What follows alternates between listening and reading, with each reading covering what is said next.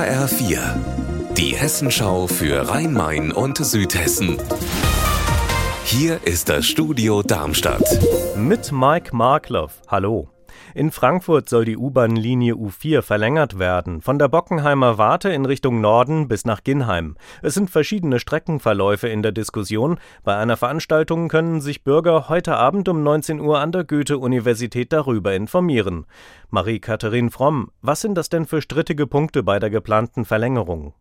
Man will ganz gerne den Unicampus Westend in die neue Strecke einbinden, dass der eine neue Haltestelle bekommt. Aber dazu müsste man einen langen U-Bahn-Tunnel bauen und der würde direkt unter dem Grüneburg-Park und unter dem Palmgarten verlaufen. Und da gibt's große Bedenken, dass man beim Tunnelbau die Bäume und die Grünflächen schädigen könnte und was das für einen Einfluss auf das Grundwasser haben könnte.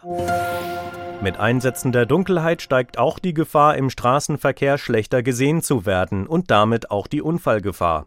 Deshalb hat die Polizei in Darmstadt im November im Innenstadtbereich nachmittags und abends verstärkt Kontrollen durchgeführt, und zwar gezielt bei Fahrrad-, Scooter- und Pedelec-Fahrern. Und siehe da, 120 Verkehrsteilnehmerinnen und Teilnehmer hatten keine oder defekte Leuchten an ihrem Fahrzeug und 40 hatten schlichtweg vergessen, ihre Leuchten anzumachen. Aber auch das schützt vor Strafe nicht nicht. Neben einer Belehrung mussten die Fahrer ein Verwarngeld von 20 Euro hinnehmen. Ein Blackout kann bedeuten, es gibt nicht nur keinen Strom, sondern auch Handys funktionieren nicht mehr und es kommt kein Wasser mehr aus der Leitung. Die Einsatzkräfte in Mörfelden-Walldorf haben genau ein solches Szenario vor ein paar Wochen geübt. Jetzt gibt die Stadt Flyer heraus, wie sich Bürgerinnen und Bürger vorbereiten können. Anna Vogel, was steht da drin?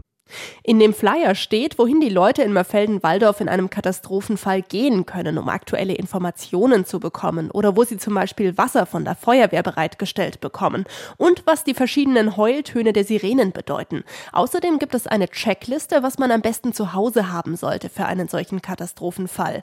Denn die Stadt Mörfelden-Walldorf geht nach dem Motto vor, wer vorbereitet ist, kann sich selbst und auch andere besser schützen. Unser Wetter in Rhein-Main und Südhessen. Das wechselhafte Wetter setzt sich heute wieder fort. Gelegentlich kann es Schauer geben, bei Werten um 10 Grad in Frankfurt höchst.